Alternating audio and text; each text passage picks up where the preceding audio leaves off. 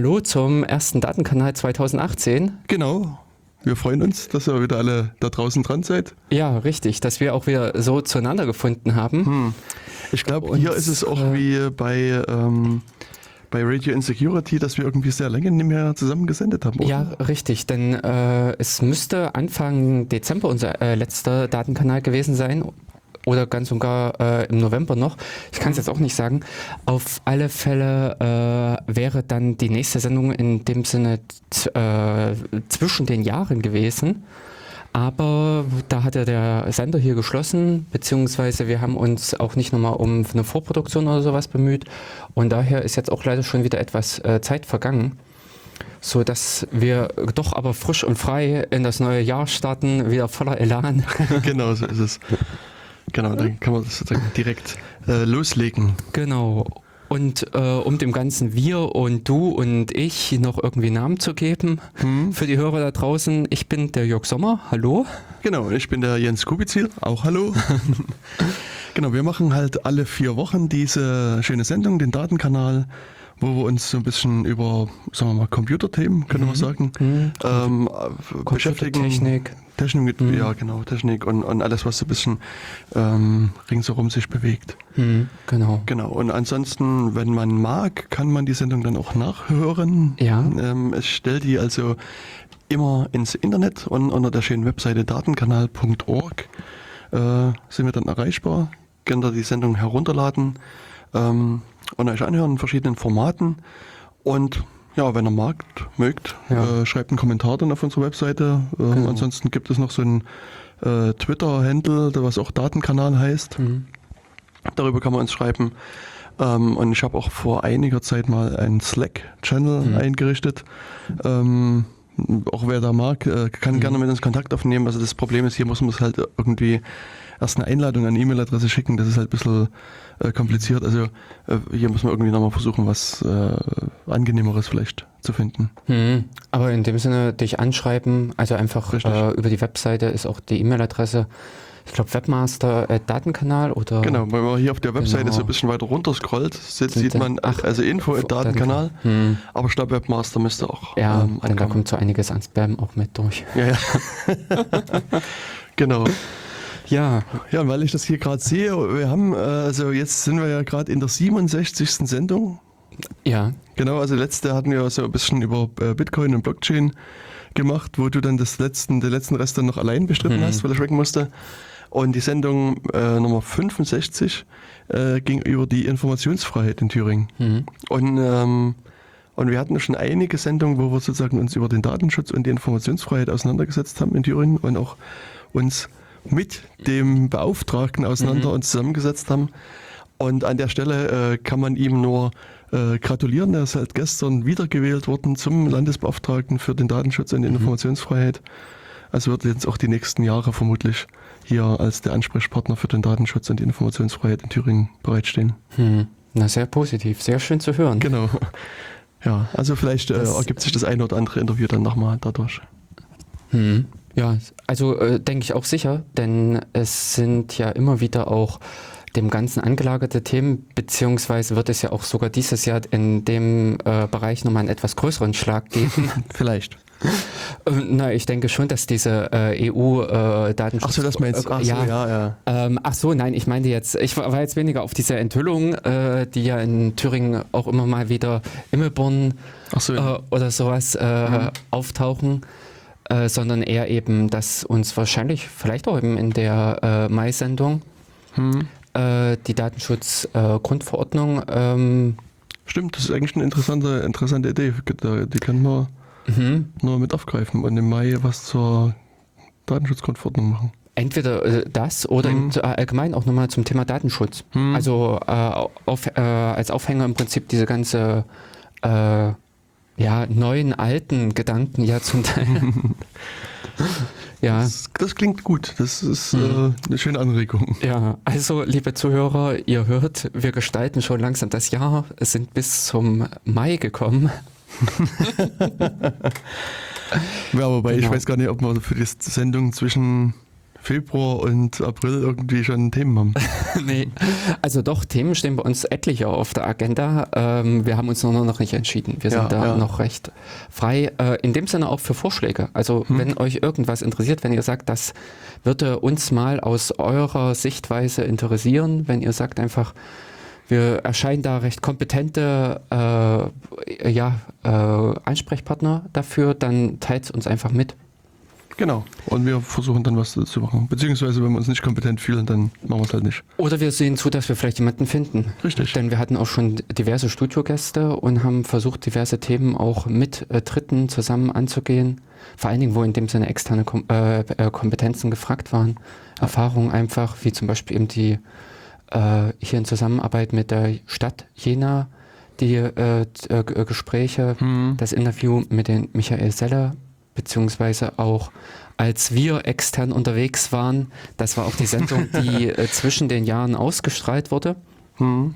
Da hatte der OKJ nochmal diese Langsendung aufgelegt gehabt, die wir, Vom Jenaton. genau, die wir letztes Jahr im März vom Genau. Jenaton äh, produziert haben. Und ja, leider muss ich da sagen, war die Qualität, die jedenfalls äh, äh, da, äh, im Dezember ausgestrahlt wurde, der Sendung, die war nicht so toll. Da Okay. war ein sehr starker Hall drin. Hm. Aber das war auch bei uns so, dass der Hall äh, also schon bei der Aufnahme natürlich drin war, weil Ja, der Raum. wir haben ja in einem ganz normalen Büroraum quasi gesessen, Mhm. der jetzt also nie präpariert war irgendwie als Studio und, und das hat ich damals schon beim, beim Schneiden nicht gehört. Mhm. Mhm.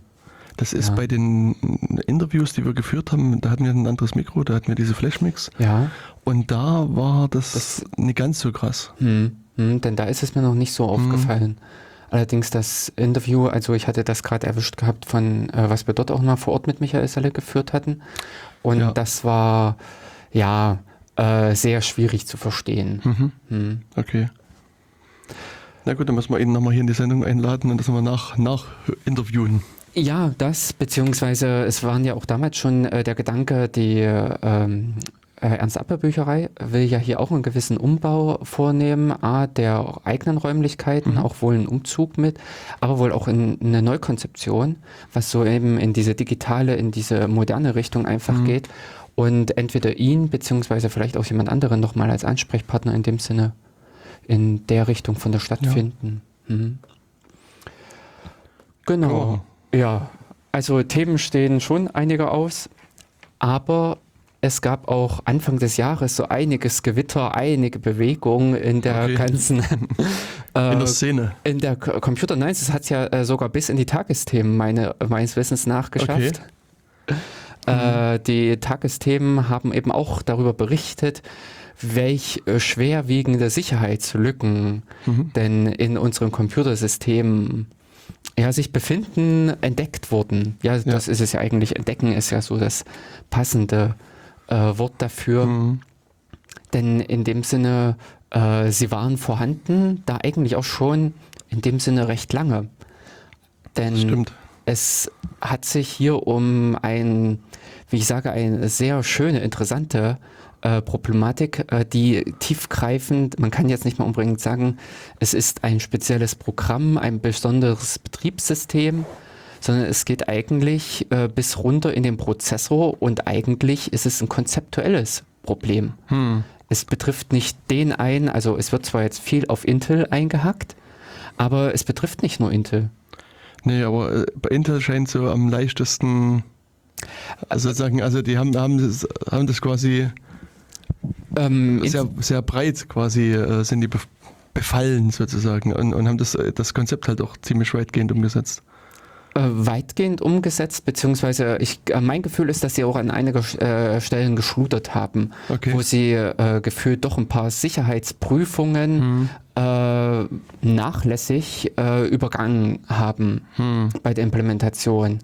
Aber grundlegend, wenn man so diesen Kampf der Prozessorenhersteller so in den letzten 40 Jahren bedenkt, ähm, Intel äh, mit der i386er Architektur, also mit der Intel-Architektur und äh, anderen Rivalen, äh, die ja zum Teil auch schon wieder vom Markt verschwunden sind, was Alpha-Prozessoren oder äh, Motorola-Prozessoren, die M68K ähm, betrifft, die haben ja heute fast keine äh, Bedeutung mehr. Mhm, das stimmt. Also es gibt äh, viele noch äh, Spezialprozessoren.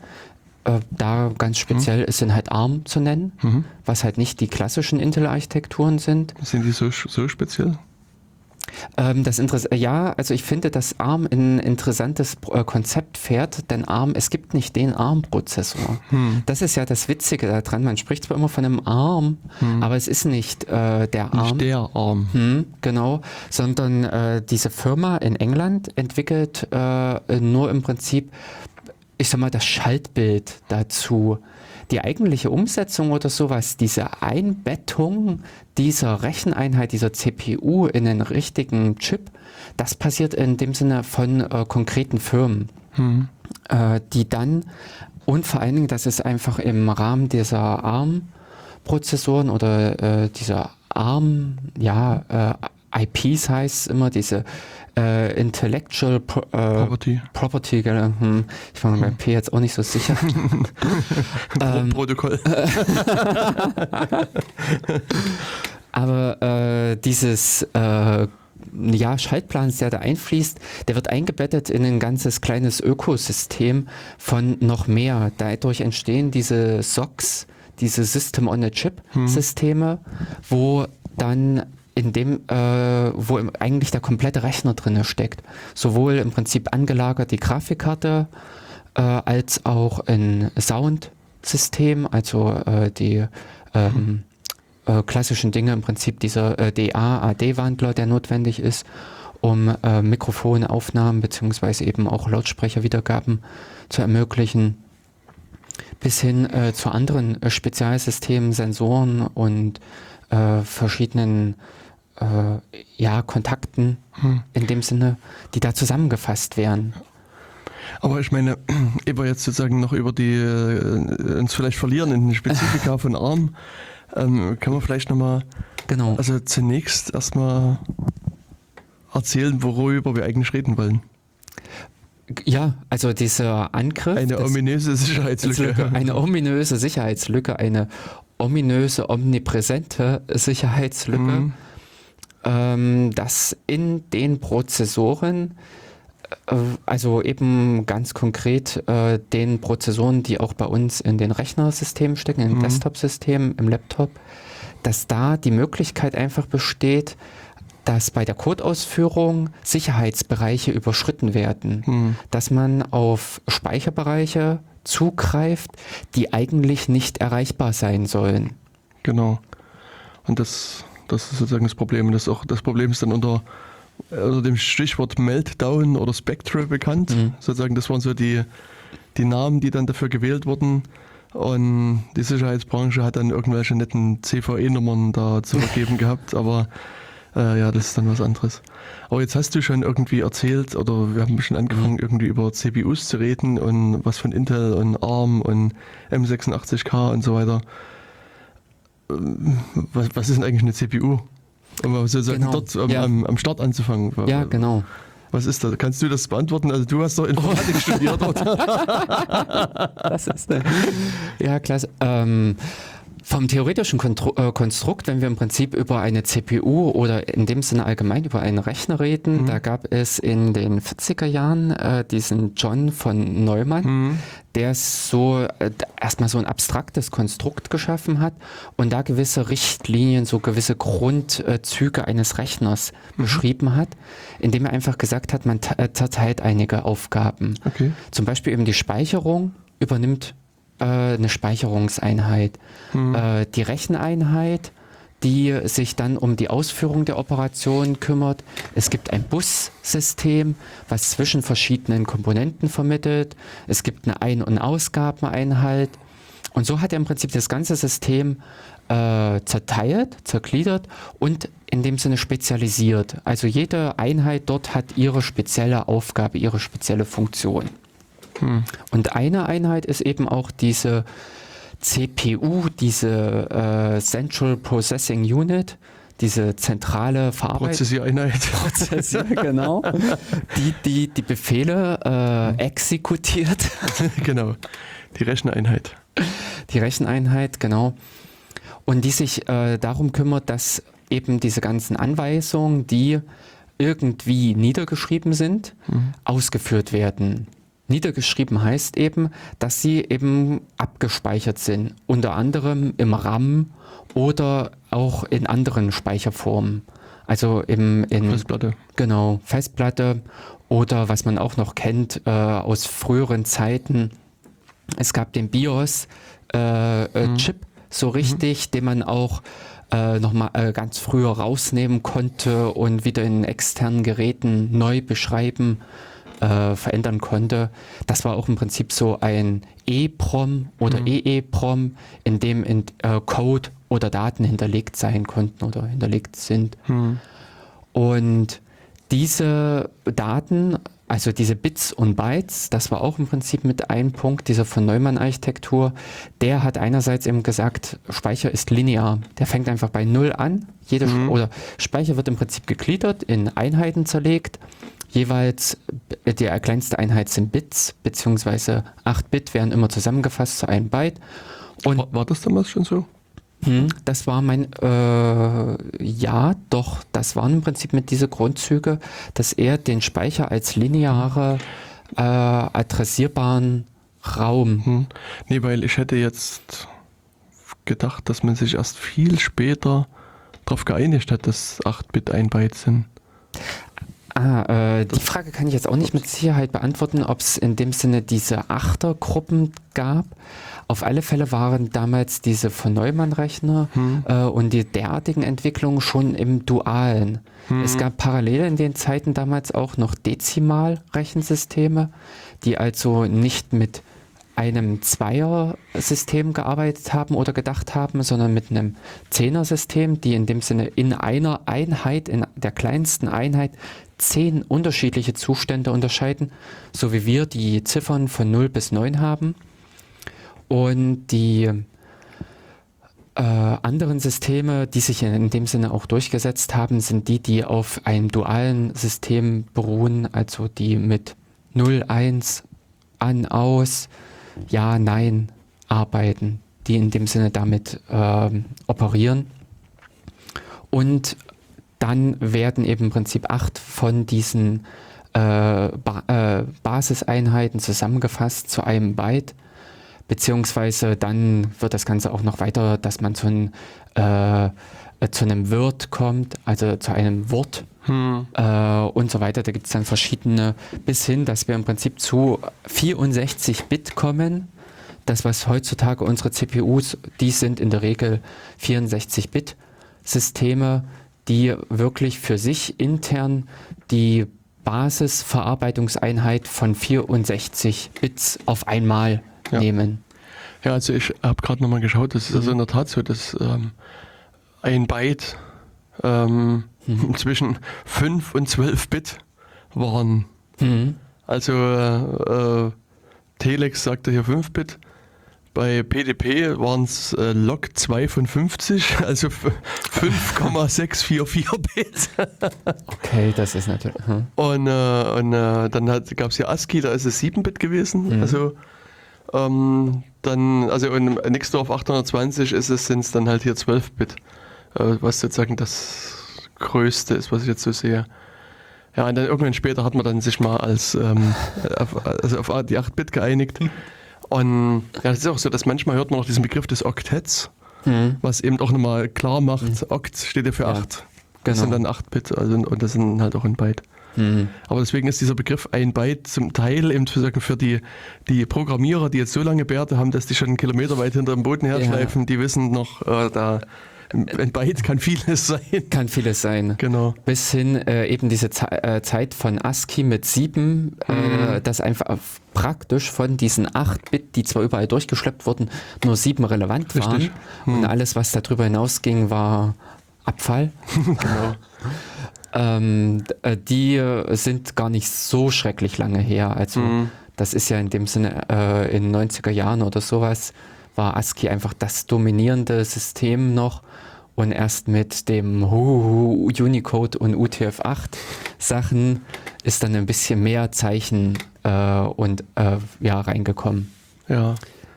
Genau. Also das ist nämlich, also da kann man viel, also ich denke, das ist, äh, da erinnert mich wieder sozusagen Mhm. an diese diversen Fehler, die man sozusagen implizit als Programmierer machen kann. Also so eben die Annahme, dass ein Byte 8 Genau. Und ich hatte vor kurzem mal in einer anderen Runde so ein bisschen so einen spontanen Vortrag gehalten zu, zur Datumskonvention, weil da ist es ja auch so, dass, also ich mal, man könnte jetzt, also naiverweise könnte man annehmen, dass ein Tag 24 Stunden hat.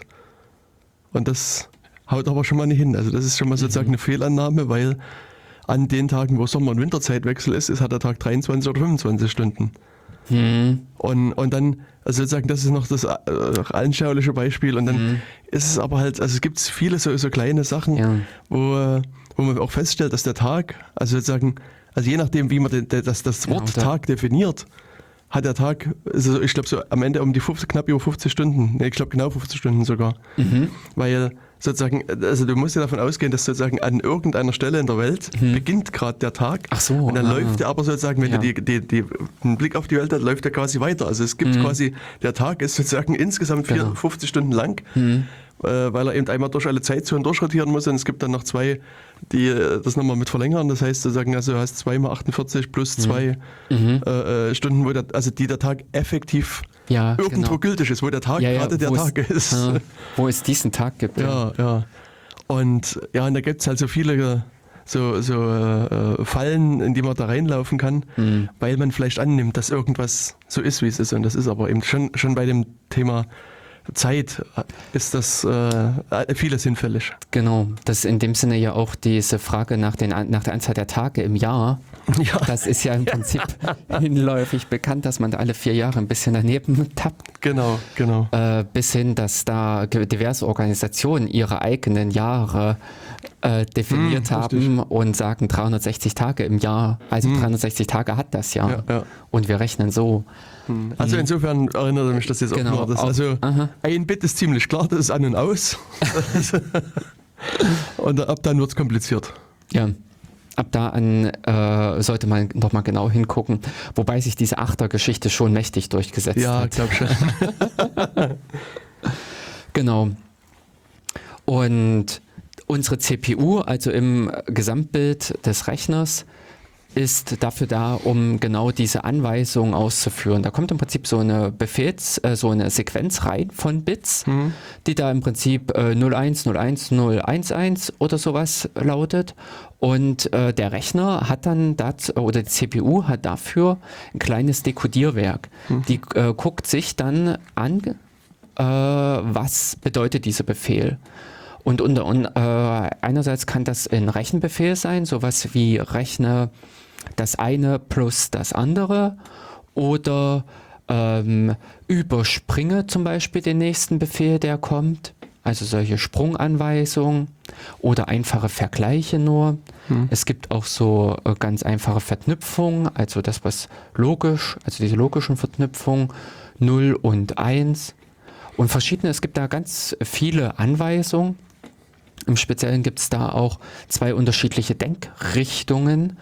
Äh, die, die einen, die das in die Richtung ja, ziemlich ausführlich und ziemlich komplex betrieben haben und die andere Denkrichtung, die das eher reduziert sieht und die das äh, einfach versucht hat zu halten, diese Befehlssätze. Und ähm, auf, äh, darin liegt so ein bisschen auch begründet, äh, woher auch so ein bisschen dieser Wettkampf der Prozessor und Hersteller kommt. Aber Das- äh, äh, Aha. ich habe trotzdem noch mal eine, eine Zwischenfrage, wenn du sagst, da kann man jetzt irgendwie so eine so Bits reingetröpfelt, 1, 0, 1, 0, 1, 1, 0, 0, 1 und so weiter.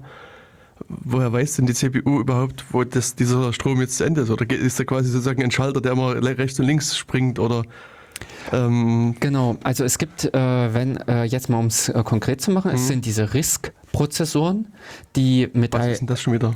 Äh, Das ist im Prinzip eine dieser Denkschulen, wie ich gerade Okay. gesagt habe. Mhm. Die äh, haben diese Vorstellung im Prinzip ein Reduced Instruction äh, Set.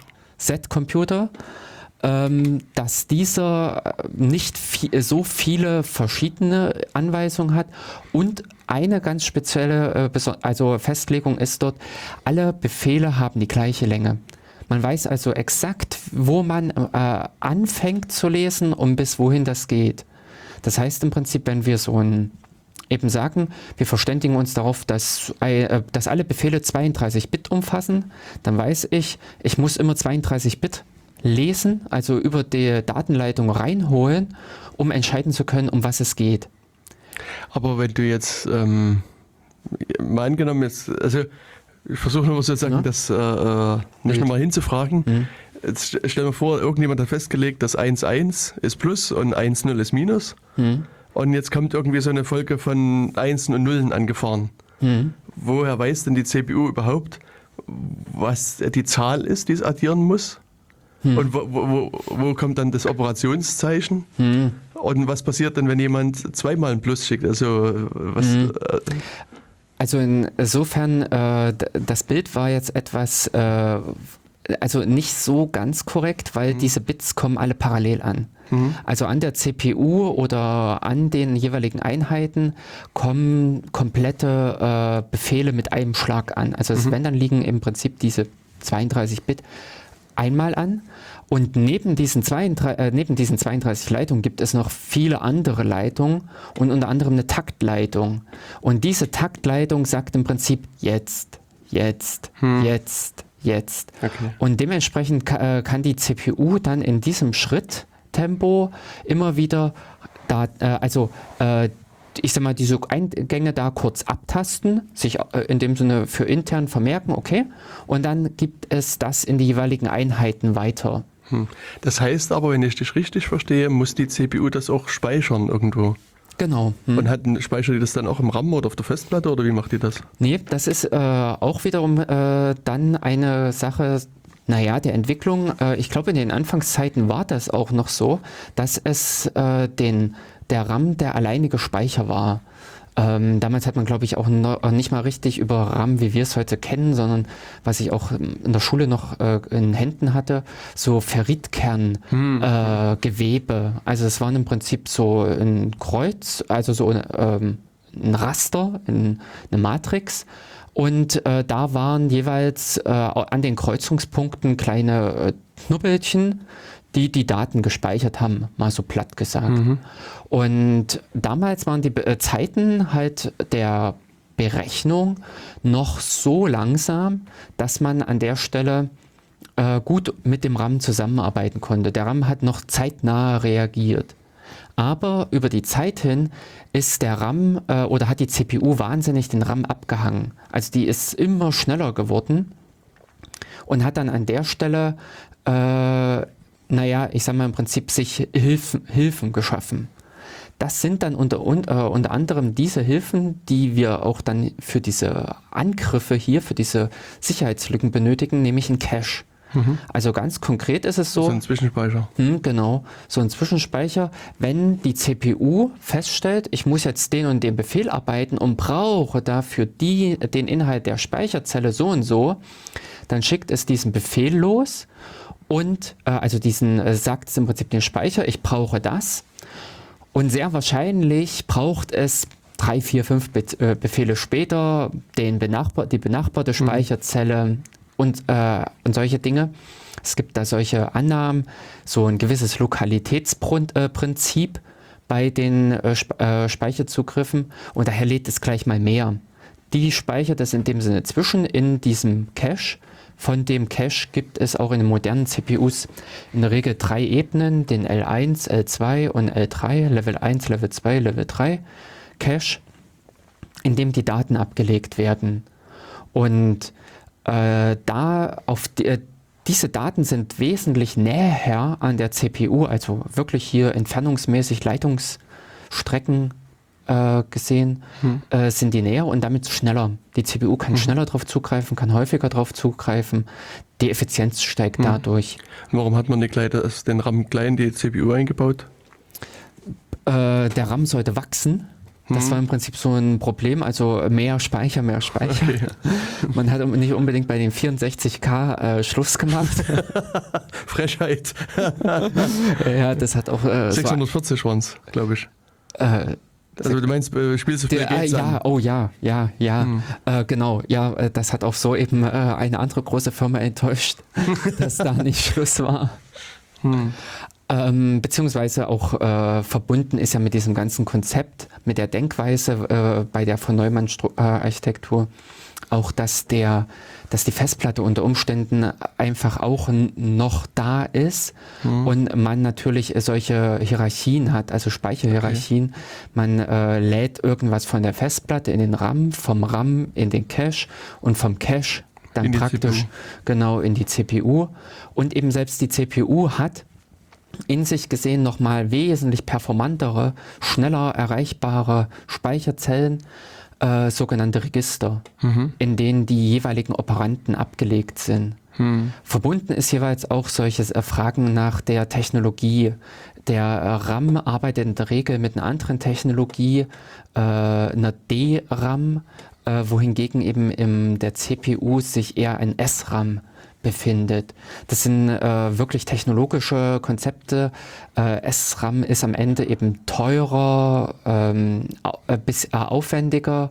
Und äh, das war früher noch nicht so das, was man in dem Sinne im großen Stil für viele Daten verwenden konnte für den eigentlichen äh, Arbeitsspeicher. Mhm. Und daher hat sich das so ein bisschen aufgetrennt. Also technologisch gab es da halt auch noch so ein paar Hintergründe, weshalb man da äh, das Ganze aufgetrennt hat billigeren äh, äh, Speicher für viele Daten, den, also den RAM, mhm. den Arbeitsspeicher, äh, teurer, schneller, immer näher zur CPU hin. Und ähm, dieses Modell äh, hat im Prinzip eben zu solchen Performance-Steigerungen geführt, hat im Prinzip zu solchen äh, auch Leistungsverbesserungen eben an der Stelle geführt, bis hin äh, dass eine CPU auch viele Dinge tut, die man eigentlich von ihr gar nicht so kennt oder erwartet. Denn äh, diese Arbeitsweise der CPU, äh, sie nimmt Befehle entgegen und verarbeitet die dann, ist ziemlich primitiv, äh, dieses Bild. Mhm. Äh, es ist so, dass in der CPU gibt es verschiedene einfach Bereiche, äh, auch auf dem Chip selbst gliedert sich das und man hat äh, verschiedene Einheiten, so bekannt sind äh, diese Float, also diese Gleitkomma-Operationseinheiten, das ist das, was so mit dem äh, 386er, ich glaube DX und irgendwas X, äh, so ein bisschen. Ja, ich, äh, SX, genau. Mhm. Äh, war, dass man im Prinzip den Prozessor mit äh, Gleitkomma-Arithmetik haben konnte oder ohne, also wo sie dann extern lag.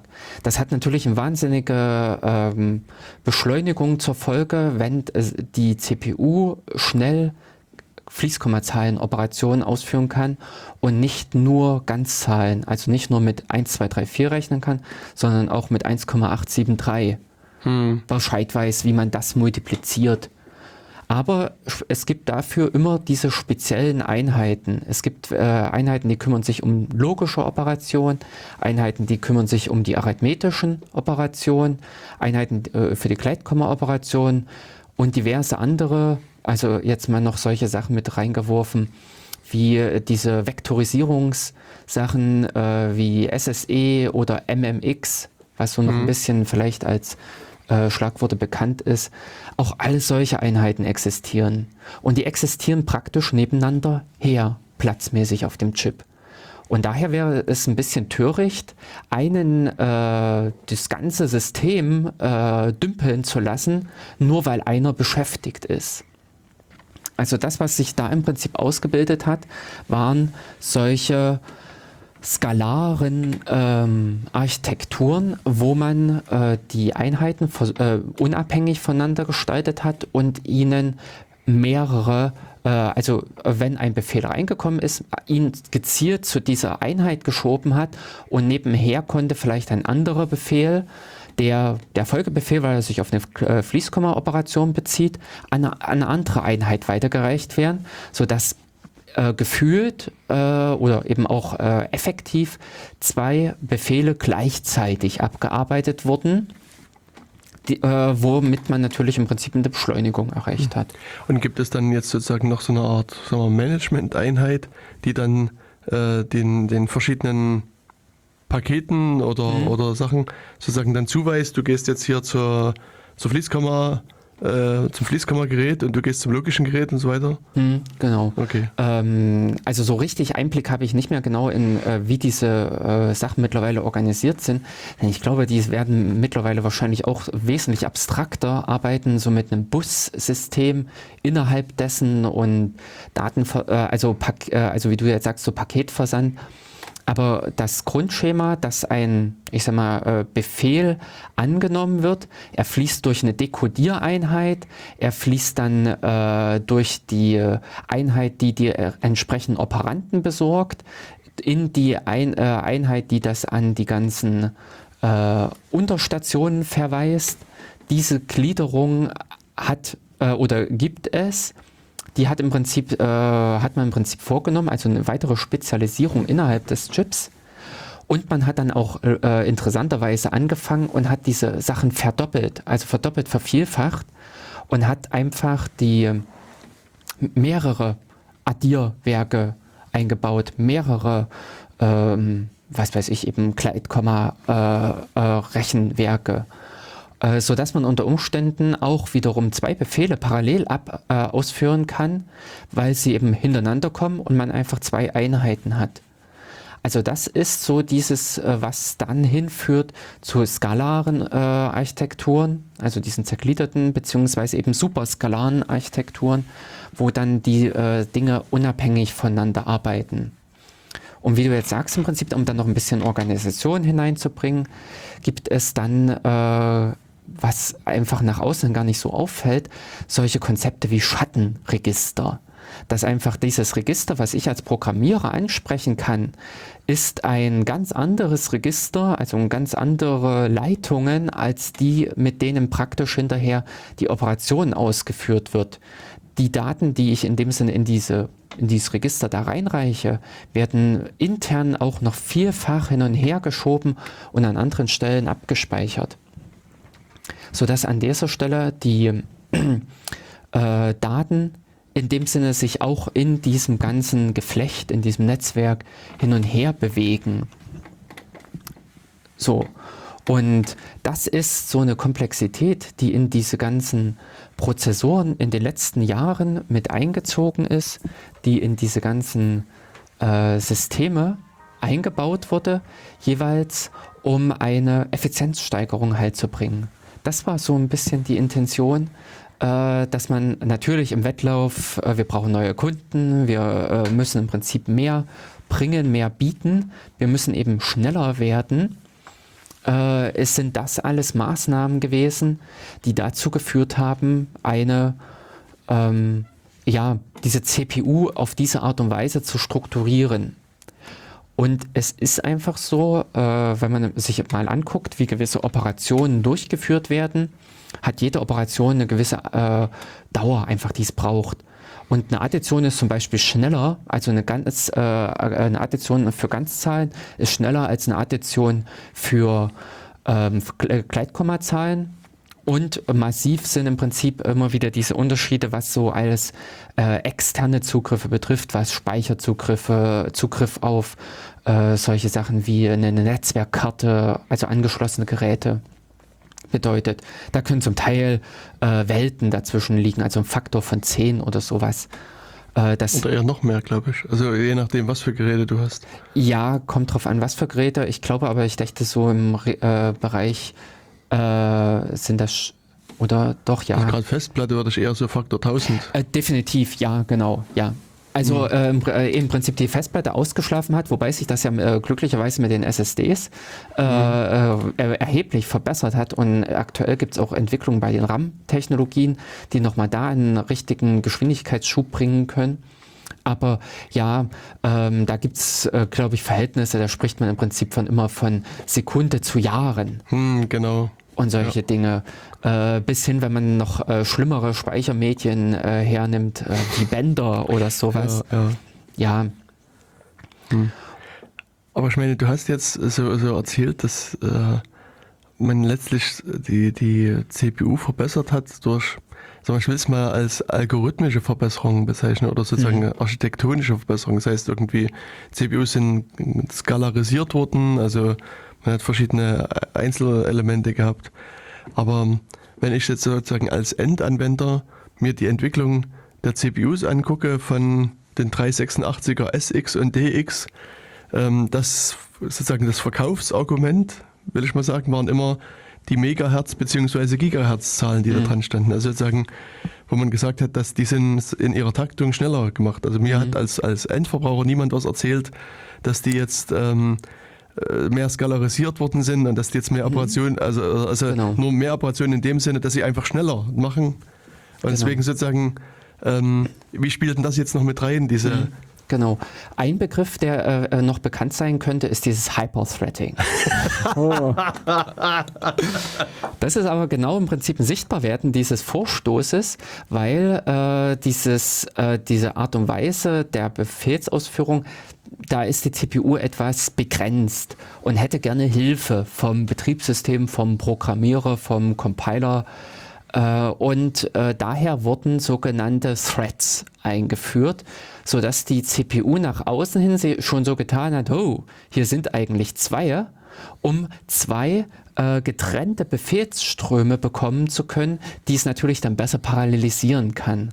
Also das ist so, wo im Prinzip bei Hyperthreading auch immer so geunkt wurde. Das ist ja gar keine Beschleunigung, da ist ja gar nichts hinzugekommen oder äh, besser geworden.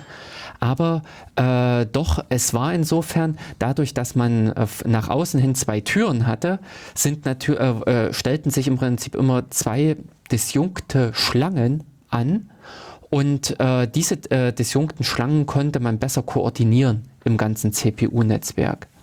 Das andere ist im Prinzip das, was ja in den letzten Jahren eher zugenommen hat, sind diese Cores. Hm, dass man hm. an der Stelle halt auch wirklich äh, eher in diese Breite gelaufen ist und nach, äh, wirklich gesagt hat, hier sind mehrere CPUs, hier sind praktisch wirklich viele Verarbeitungseinheiten, die angesprochen werden können. Pff, und liebes Betriebssystem, kümmere du dich darum, wie du das auslastest. Hm. Und der andere äh, Punkt, der mir jetzt auch mit äh, in, äh, in Sinn kam, die, also im Endverbraucherbereich waren immer wieder diese ähm, äh, Gigahertz-Zahlen gefragt. Ja. Aber für die Linux-Leute gab es schon immer diese Kennzahl der MIPS. Genau. So, und. Äh, Bogo-MIPS. Genau. Die, äh, unter Linux hießen diese Dinge Bogo, weil es irgendwelche verfälschten ja. Äh, äh, ach, Bo City oder so ähnlich heißt die. Genau, Bogus könnte man vielleicht auch noch sagen. Also mhm. so falsche Sachen. Mhm. Also mir ist das jetzt kein richtig geläufiges englisches Wort, aber ähm, das, nee, nee, äh, das wird wohl eher an meinem mangelnden Englischkenntnissen äh, liegen oder äh, Dauergebrauch.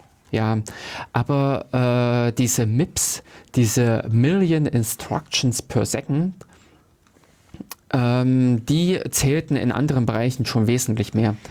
Äh, in dem Sinne IBM mit den Supercomputern und den ähm, ja, Abrechnung per genutzten CPU-Zyklus, was auf diesen IBM-Rechnern ja einfach mal die Währungseinheit ist.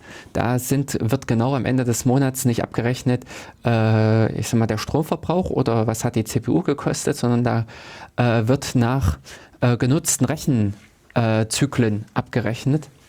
Und äh, da äh, kommt das zum Tragen. Oder wenn man solche Benchmarks liest, die immer untereinander irgendwelche Leistungsvergleiche machen, wie gut ist die Grafikkarte gegenüber der Grafikkarte. Da, ähm, also bei Grafikkarten geht es eher um diese Frames, also wie viele Frames pro Sekunde schafft man. Oder ähm, äh, genau, äh, Linpark, LAPAC, was so ein paar numerische äh, ja, so Benchmarks mit sind oder ähm, äh, Programmierbibliotheken, die äh, arbeiten oder denken, die bewerten immer in äh, Anweisungen. Best äh, auch äh, es gibt dann auch diese FIPS, diese nee, also jedenfalls diese Gleitkomma-Operation. Es wird da auch wirklich unterschieden, hm. wie viele Gleitkomma-Operationen. Floating Instructions per Second. Ja, genau, dann war, waren es hm. die FIPS. Hm. und ähm, ja, mittlerweile redet man, glaube ich, auch nicht mehr über MIPS, also über äh, Million, weil das dann auch wieder vorne dran solch eine Zahl ist. Genau. Genau. Also es, ich habe gerade gesehen, es gibt eine schöne Definition und zwar ist das die Anzahl der Millionen Wiederholungen pro Sekunde, die ein Prozessor in der Lage ist, absolut nichts zu tun. Mhm. genau. Äh, das ist die Schleife gewesen, die der, ähm, äh, die im Kernel drinne stak. Ja. Äh, weil ich da im Prinzip auch reingeguckt habe. Diese Zahl schwankte tierisch immer zwischen AMD und Intel-Systemen. Äh, das äh, war äh, grundlegend immer irgend, ich, da hätte, also jetzt auch im Bauch geschossen, war es immer so ein Faktor von zwei oder sowas, wo die beiden äh, voneinander abwichen. Und deswegen hatte ich da auch mal hingeguckt und diese Schleife des Nichts gesehen. Ja, ähm, genau. Es, also eben Benchmarks, Vergleiche, äh, Bewertungen sind natürlich immer mit der gehör äh, gehörigen Portion äh, Vorsicht zu genießen und man muss da wirklich hingucken, was da bewertet wird. Aber diese äh, hier und da waren da die, äh, diese Steigerung, diese Leistungssteigerung in dem Sinne zu bemerken.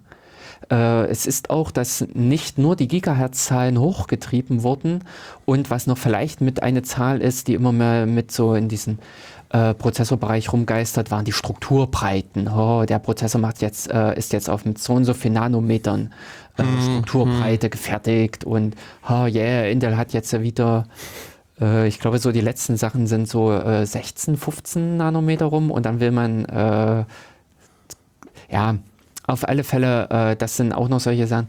Äh, let letztendlich diese ganze Leistungssteigerung ist eine Mischung aus vielen äh, derartigen Sachen. Aber grundlegend sind halt diese zwei Schulen geblieben.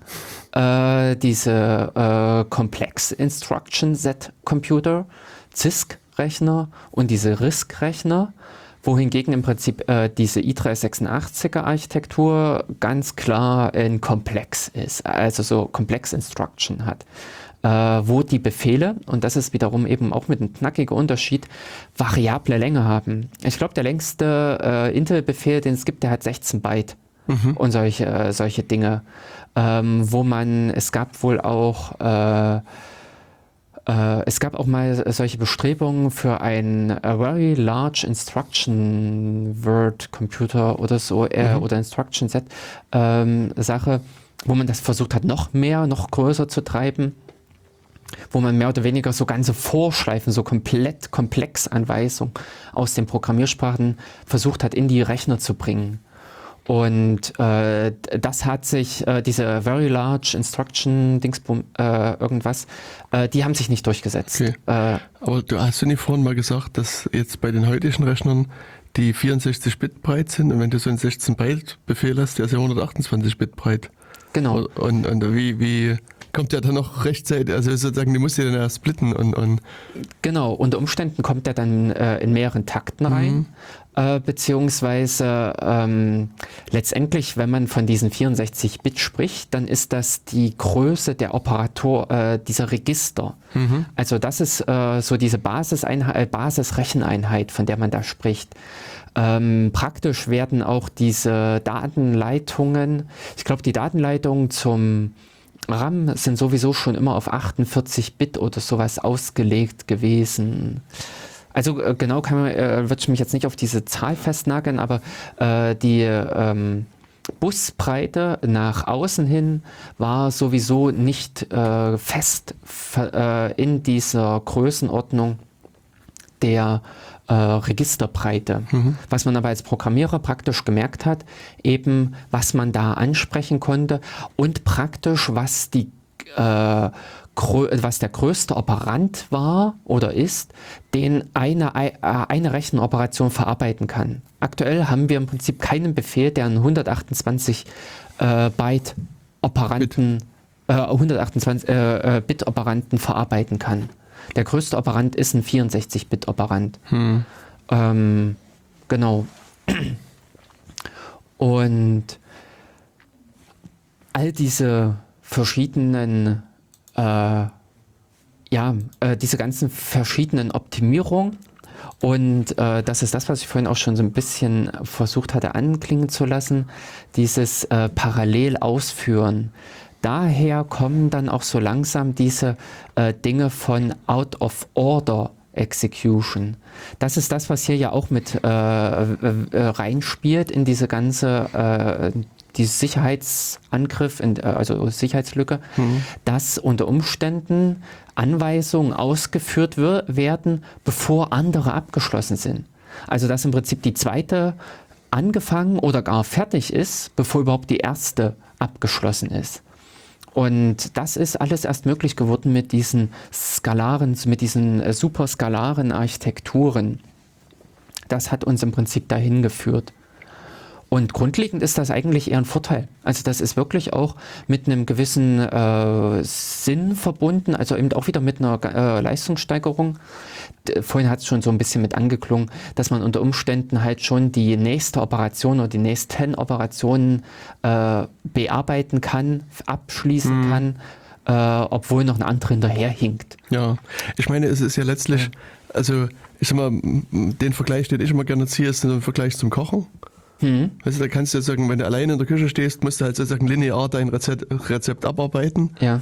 Und, und hier ist es sozusagen so, es gibt eine quasi eine magische zweite Person, die äh, ich sag mal, während du vielleicht irgendwie gerade den Braten zubereitest und würzt, muss aber irgendwie vielleicht Gemüse geschnitten werden. Mhm. Und du könntest erstmal, musst erst das eine beenden, dann kannst du das Gemüse schneiden und jetzt ist sozusagen eine andere Person, die parallel das Gemüse schneidet. Und wenn du fertig bist mit dem Würzen, kann das fertige Gemüse meinetwegen in, die, in, den, in den Braten mit reingebracht werden oder, oder dazugelegt werden oder was auch immer. Also sozusagen, mhm. Das oder haut vielleicht ein bisschen, ich meine, hier weiß man natürlich die Schritte, also hier die CDPU ist ja dann noch ein bisschen weiter, dass sie eben spekuliert auch an einigen Stellen und mhm. sagt, naja, vermutlich muss da noch Gemüse geschnitten werden. Ich schneide es erstmal, mach's fertig und wenn wir es noch nicht brauchen, schmeißen wir es halt weg.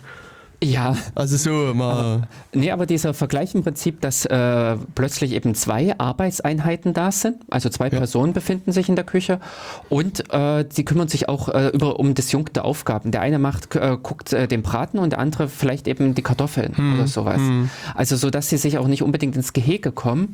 Da muss man aber dann eben genau aufpassen, dass der Typ mit den Kartoffeln nicht unbedingt vor dem Braten fertig ist weil das natürlich eben genau zu diesem Konflikt führt, dass am Ende vielleicht die Kartoffeln schon, also entweder matschig sind oder wieder kalt sind. Hm. Oder verbrannt, wenn das halt äh, genau. Hm. Äh, solche Sachen. Das sind aber Dinge, die hat man einfach auch in den Griff bekommen. Mhm. Also dass da im Prinzip dieses äh, Hin und Her äh, der, Arbeit, äh, der Arbeitsschritte, dass das gut koordiniert wurde, das hat alles geklappt. Ja. Oder das klappt auch in mhm. der CPU. Es ist jetzt nicht, dass da hinten irgendwelches Kauderwelsch rauskommt und ähm, man so im Sinne von Java J2K äh, programmiert und äh, so im Durch äh, jede Operation mit einer gewissen Wahrscheinlichkeit ausgeführt wird, beziehungsweise korrekt ist. Ähm, das, äh, das ist es nicht. Also die CPU ist in dem Sinne verlässlich. Aber ähm, das ist eben genau auch das, was jetzt mit angesprochen, äh, also was äh, du jetzt mit angesprochen hattest, dass die Leistungssteigerung natürlich noch einen äh, Zacken weitergehen kann. Also dass man an der Stelle eben auch sagen kann, mh, mm, eventuell kann ich doch vielleicht schon den nächsten Befehl ausführen, weil ich mir ziemlich sicher bin, dass äh, der drankommt. Also wenn es genau um diese Sprungvorhersagen geht oder um Entscheidungen. Äh, grundlegend ist es so, dass eine es, kommt eine, es kommen zwei Zahlen in dem Sinne rein, es werden zwei Speicherzellen geladen, dann kommt der Befehl, vergleiche die Dinger und äh, anhand dieses Ergebnisses springe dorthin oder mache weiter. Das ist das typische Konstrukt von dem if. Also sowas wie äh, wenn a kleiner b oder wenn x gleich 0, dann mache dieses, else jenes. So bricht man im Prinzip ein derartiges Konstrukt aus einer Hochsprache runter auf den Prozessor auf Assembler-Anweisung. Und diese äh, Frage an dieser Stelle, normalerweise hält die CPU an. Da entstehen sogenannte, wir hatten das als den Begriff Stalls. Mhm. Also, dass da das gesamte System einfach zum Erliegen kommt, bis praktisch diese Operanten aus dem RAM geladen sind und bis diese Operanten äh, ausgewertet sind, bis diese Operation ausgeführt äh, ist. Und naja, ein ruhendes System ist ein langsames System. Naja, im kapitalistischen Sinne ein äh, System, was kein Geld einbringt.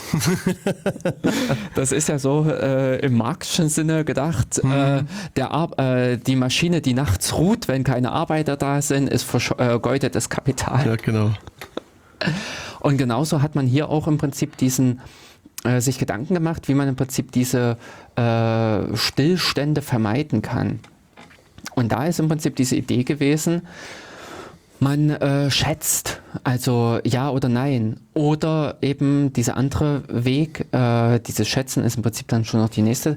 Der andere Weg ist im Prinzip, man macht einfach weiter. Man macht einfach beides. Hey, wir haben sowieso die Ressourcen. Warum dann nicht einfach äh, so tun, als sei beides richtig? Wir verfolgen beide Wege. Und äh, hinterher, da wir sowieso diese Skalarität haben, kneifen wir einfach bloß den einen Weg dann zum Ausgang ab und schmeißen das Ergebnis mehr oder weniger in die Tonne. Und daher ist mehr oder weniger schon so eine äh, spekulative, also so eine weitere Ausführung des Programms erfolgt, Hm. obwohl noch gar nicht war, äh, sicher war, ob man überhaupt das weitermachen darf. Hm. Wobei, ähm, ich weiß nicht, ob ich sozusagen jetzt äh, vorhersehe, in welche Richtung du, du reden willst, aber ähm, es gibt ja hier noch so eine weitere Komponente, die damit in, ins Spiel kommt. Es gibt ja diesen, äh, ich glaube, Branch Prediction Buffer heißt der. Ja, also wo oh. die sozusagen Statistiken führen, Mhm. äh, welcher Zweig der, der, der If-Schleife Ja, der sehr gut. ja.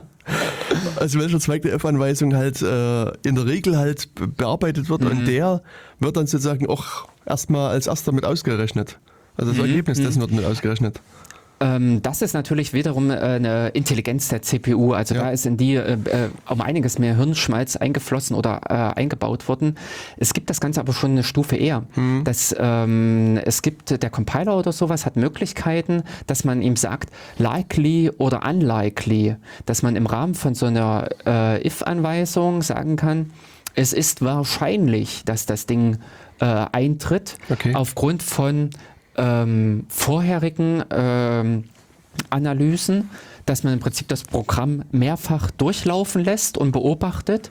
Daraufhin äh, schreibt sich das äh, Programm nochmal um. Das passiert einfach. Das sind äh, solche Compiler-Möglichkeiten, dass man so einen ähm, Mist, jetzt fällt mir das nicht ein, äh, jedenfalls von so einer äh, Code-Analyse im Prinzip die Ergebnisse wiederum einfüttert in den Kompilierungsvorgang und dass daraufhin im Prinzip der Compiler wiederum Optimierungen vornimmt, äh, die, den Befehlsstrom anders anordnet ähm, und äh, dementsprechend auch dem Prozessor sagt, das ist ziemlich unwahrscheinlich, dass das drankommt.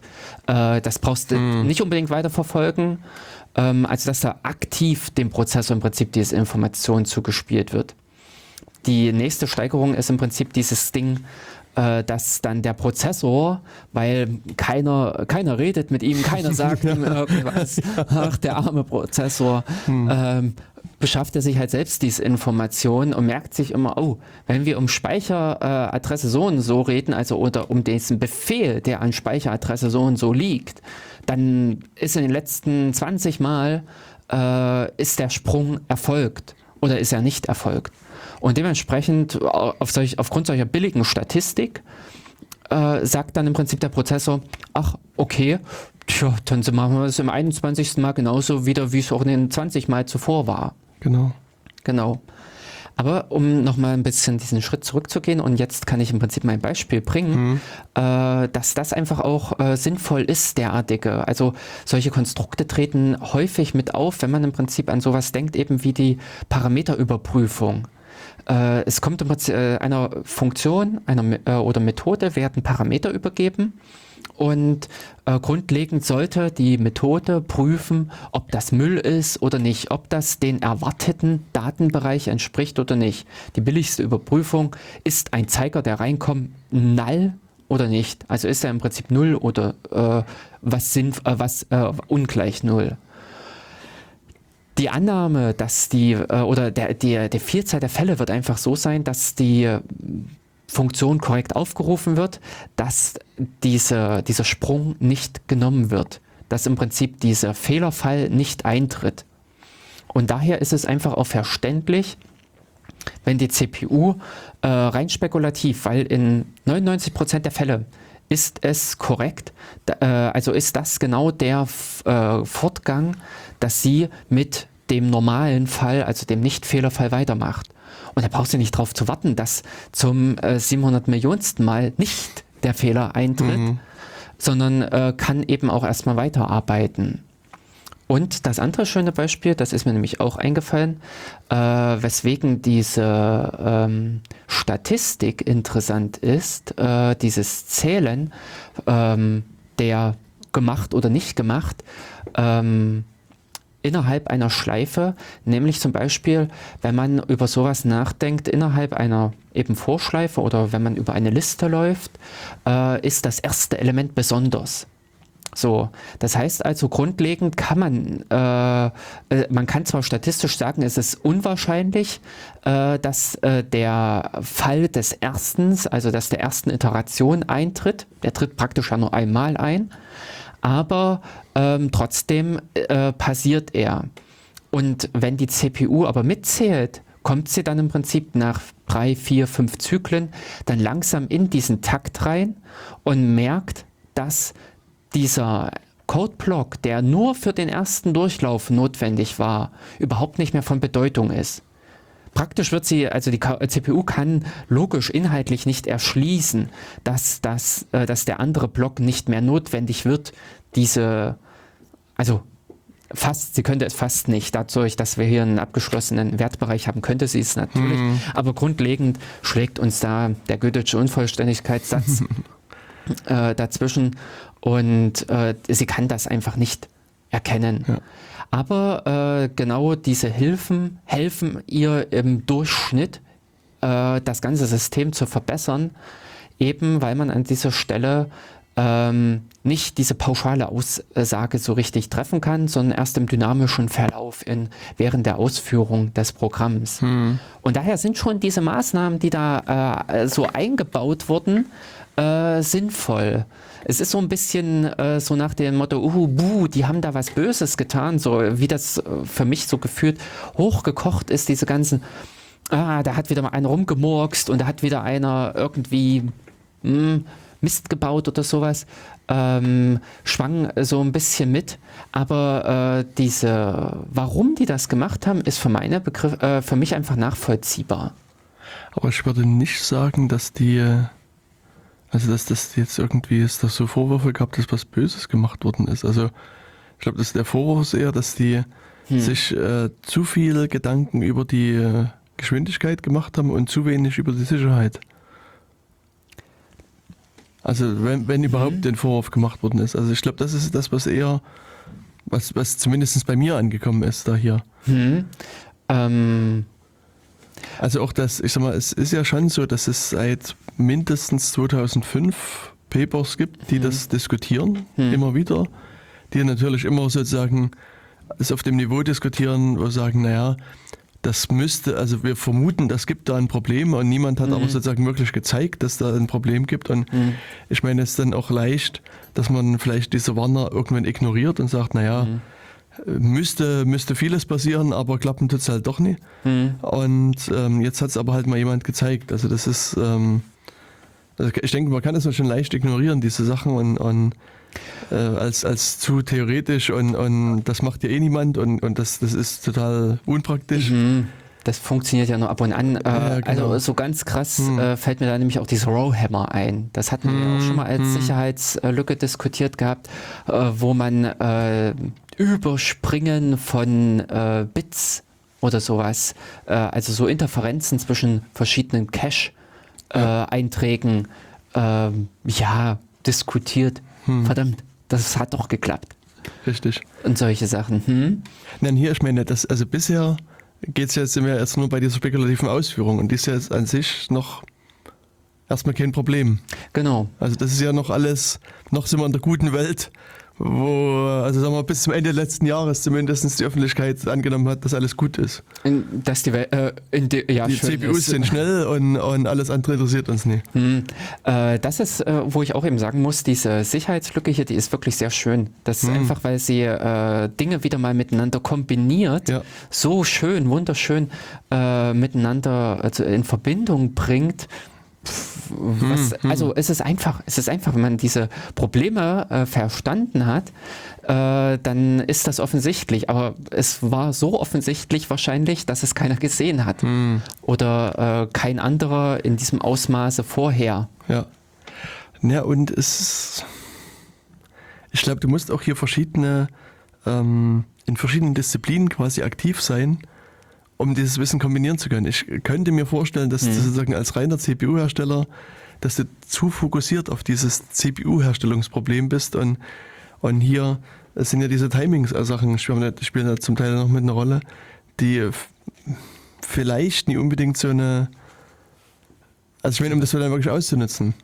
Also so, so Mm, Nee, äh, also äh, um jetzt mal wirklich diesen, äh, Hm. Äh, das Problem im Prinzip zu charakterisieren, dass man an dieser Stelle den, Also welches Problem willst du jetzt charakterisieren? Also Oh, es gibt verdammt. ja drei Probleme, die du charakterisieren Genau. könntest. ja genau, es gibt drei äh, ähm, Probleme.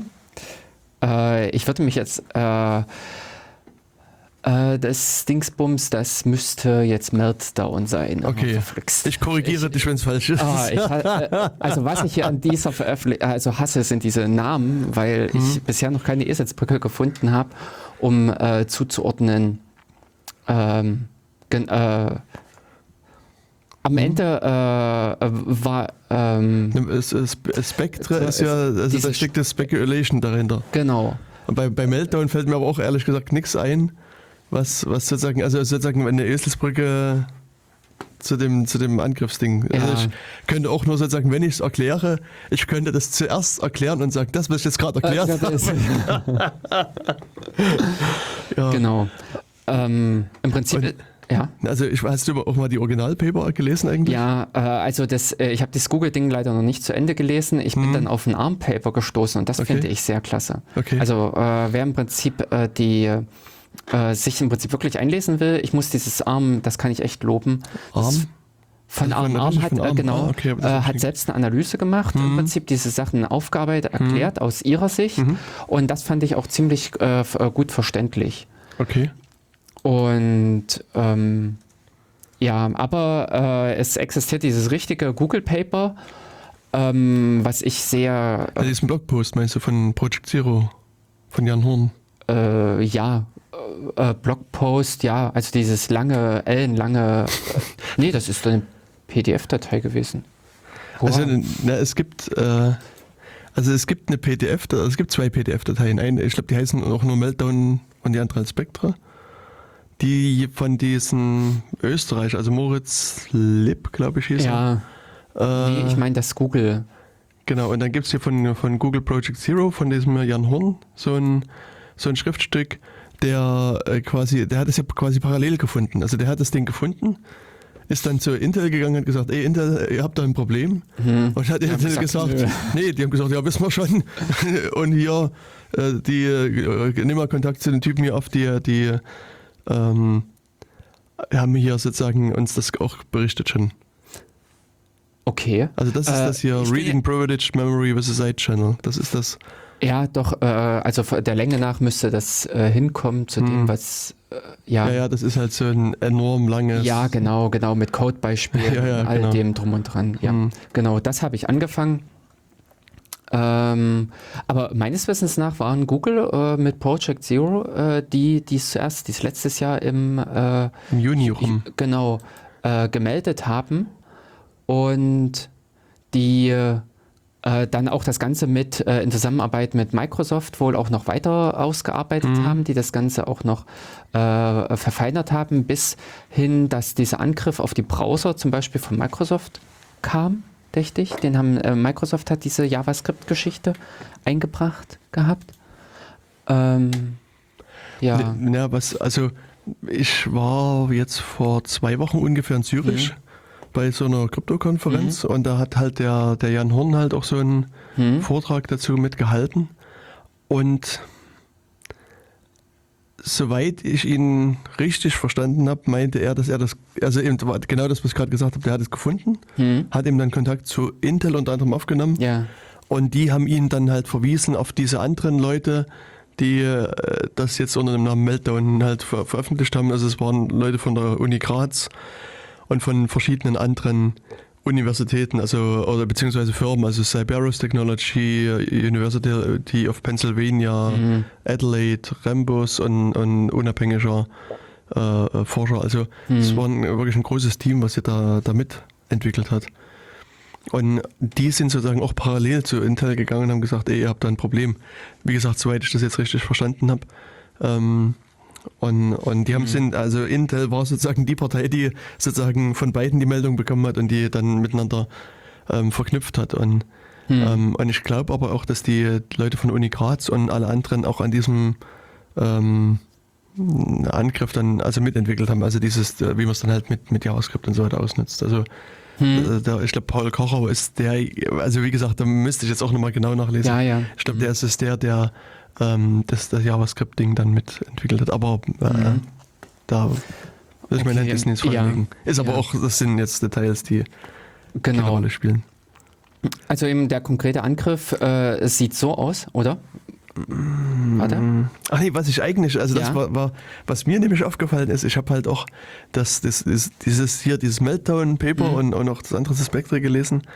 Und das in dem Meltdown finde ich das halt wirklich relativ gut erklärt. Also das mhm. ist wirklich sozusagen, ähm, also wenn man sozusagen ein bisschen Grundwissen und Grundinteresse mitbringt, kann man das durchaus verfolgen, was die da gemacht haben und wie das funktioniert und so weiter. Und das, das Paper zu Spectre wiederum, das liest sich nicht ganz so strukturiert. Das ist halt, also, mm, okay. also ich habe den ersten Eindruck, dass es so kompliziert ist, dass ich das nicht verstehe oder dass ich Schwierigkeiten habe, ja. das zu verstehen. Aber wenn man es dann nochmal ein bisschen genauer liest, merkt man, dass es ein bisschen in, in also mit einer gewissen Zeitnot vermutlich geschrieben worden ah, ist. Okay. Ja. Und dass die äh, quasi beide parallel raus mussten. Also das ist so meine Annahme, die, hm. die ich da jetzt habe, dass das also, mhm. ja. äh, also da es auch dieselben Leute sind, die, die da an, an den Papern geschrieben haben, war es auch erstmal komisch, dass das eine äh, so geschrieben ist und das andere so geschrieben ist, mhm. aber das mhm. im Nachhinein unter Umständen kann sich das erklären, dass die das halt äh, einfach schneller dann zusammenschreiben mussten. Mhm. Mhm. So, aber jetzt will ich dich bei deiner Erklärung nie weiter aufhalten.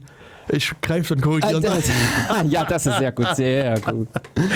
ähm, der, äh, der Grundgedanke ist in dem Sinne, wie wir es jetzt schon erläutert hatten, mit diesem ganzen Ablauf, wie so die Befehle mhm. ab ausgeführt werden und der Prozessor arbeitet, dass man den, äh, ihn genau in diese Falle tappen lässt, dass er einen Befehl vor dem nächsten ausführt, dass er schon anfängt weiterzumachen, obwohl eventuell gar nicht der, äh, diese Befehle ausgeführt werden sollen. Und äh, Problem ist allerdings, äh, an der Stelle, wie äh, kriege ich das hin? Äh, also diese Information, äh, die der Prozessor dort berechnet, schmeißt er am Ende weg. Welche Möglichkeit hat man in dem Sinne, sich diese Information doch zu beschaffen? Und das finde ich ist eben der äh, Kniff an dieser Stelle. Man äh, sagt einfach, man, also eben, man kann eine Information ja auch darin deuten, ob im Prinzip etwas im Cache liegt oder nicht. Das ist äh, halt dieser äh, geniale äh, Schacht, äh, also Kniff hier an dieser äh, Sache dran, dass man den Prozessor dazu bringt, auf einen Speicherbereich zuzugreifen, auf den man eigentlich keinen Zugriff hätte. Hm. Dieser Speicherbereich ähm, äh, führt, also dieser Speicherzugriff führt natürlich dann dazu, dass ein ähm, äh, dass ein Eintrag im Cache passiert. So. Und äh, dann, je nachdem, was im Prinzip in äh, diesem Datenbereich steht, schreibt, äh, lädt man wiederum einen anderen Speicherbereich, auf den man regulär zugreifen kann und äh, als sogenannte Signal im Prinzip daneben.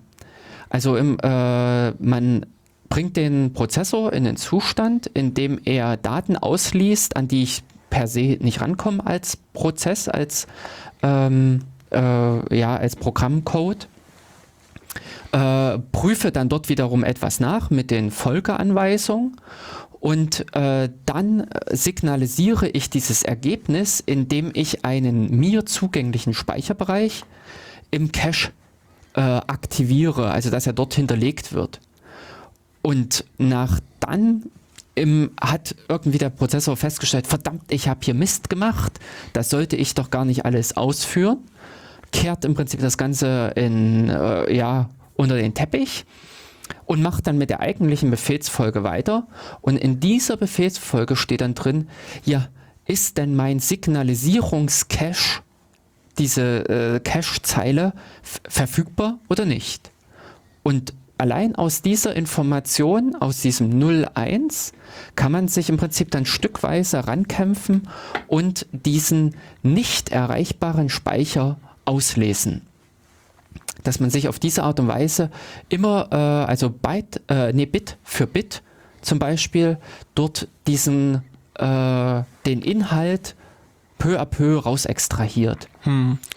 Und ich habe, also es gibt so einige Versuche, die, die versuchen, das äh, so ein bisschen umgangssprachlich zu erklären. Ah. Und was ich äh, irgendwo gesehen habe, fand ich interessante Mhm. Überlegung. Und zwar spielst du mit jemandem Schach. Also Mhm. hast du ein Schachbrett äh, Genau. und, und an irgendeiner Stelle kommst du äh, zu der Überlegung, dass du mal das Schachbrett verlassen musst, musst vielleicht auf Toilette oder was trinken Mhm. oder was essen oder was auch immer Mhm. und verlässt das Schachbrett. Dein Gegner äh, bleibt sitzen und fängt sich an, eine Strategie zu überlegen für die nächsten Schritte. Hm. Und, und er fängt dann an, sozusagen seine Figuren weiterzuziehen Ja. und, und auch deine zu ziehen. Und bevor du kommst, stellt er aber alles wieder an den richtigen Fleck. Mhm. Sozusagen das einzige, die einzige Eigenschaft, die das Schachbrett hat, dass es halt so etwas länger schon steht und so eine Staubschicht angesetzt hat.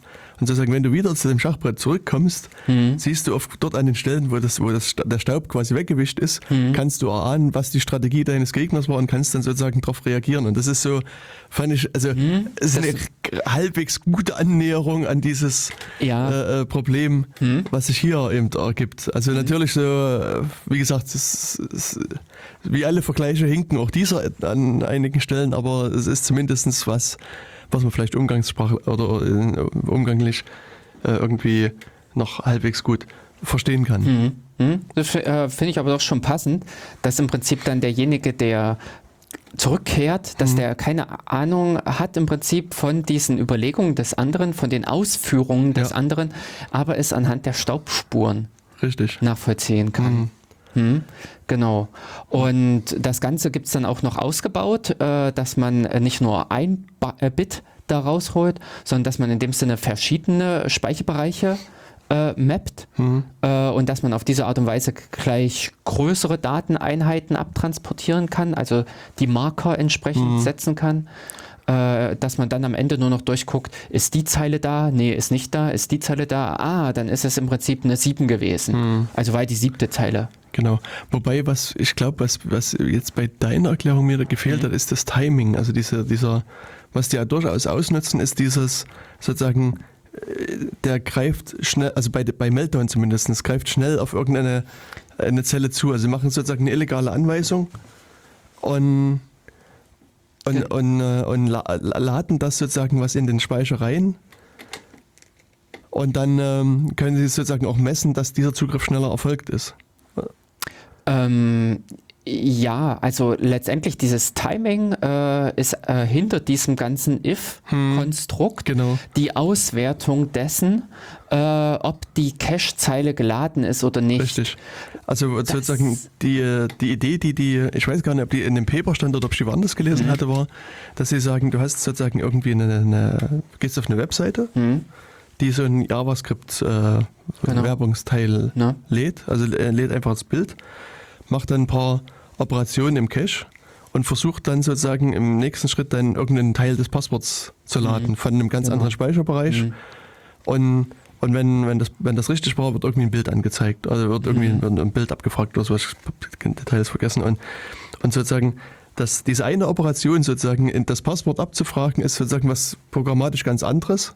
Und deswegen wird es halt eben parallel gemacht und, und das Ergebnis in den Speicher gelegt. Oder in, also in den Cache gelegt. Hm, Und, und es wird zwar das Programm abgebrochen, weil es eben eine illegale Aktion macht, aber äh, du kannst sozusagen dann als du lässt als zweites Programm, also du lässt es, dieses eine Programm halt 1000, 10.000 Mal durchlaufen und misst halt, wie schnell das ist. Und sozusagen, das gibt dann sozusagen äh, so ein paar kleine Zeitdifferenzen Genau. und da weißt du, ah, okay, hier lag was im Speicher, was, was du zwar, also wo du so den Inputwert kennst und weißt, okay, das muss also dann im Speicher gelegen haben und, und dadurch kannst du es eben ausmessen. Das war irgendwo hier, ach hier, ähm, in diesem, hm, hier zeigen die das auch nochmal so ein bisschen, dass, dass sie irgendwie äh, 400, also zwischen 400 und 500 Zyklen hat jetzt irgendwas gedauert und ein, eine, wir haben wirklich genau eine Sache, die hat nur 200 Zyklen gedauert. Und das ist Genau. halt so ein, so ein Ausreißer nach unten und den, den kannst du messen und dann kannst du eben ermitteln, okay, das war der Bestandteil im RAM, der da drin gewesen ist. Also das ist bei, bei Meltdown halt so das, das, das Ding gewesen. Und, ähm, und wenn ich mich richtig erinnere, ist es Aber so, ist dass die Sicher? ähm, Also sicher, dass die hier nicht gerade eben bei dieser äh, Beschreiben, äh, die, die greifen der Reihe nach auf alle 255 Speicherzell, äh, äh, ja, Speicher Cache-Zeilen zu. So. Und bei genau einer äh, Cache-Zeile stellen die fest, die Antwort kam schneller, Schneller, genau. weil die eben schon im Cache war. Der Cache war, wie man so um, äh, immer sagt, ja, warm. Richtig. Genau. Für alle anderen war es kalt und daher schlägt da dieses ewig lange ha Holen der Daten aus dem RAM zu. Und damit konnte man genau diesen einen Wert identifizieren, den man als Markerwert hinterlassen hat in diesem, ich sag mal, äh, äh, Anweisungsstrom innerhalb dieses if-Blocks, der verworfen wurde. Genau. Und das ist, äh, ja, und da kommt dieses Timing hin. Ja. Da, äh, das ist so ein bisschen was eben auf JavaScript-Ebene.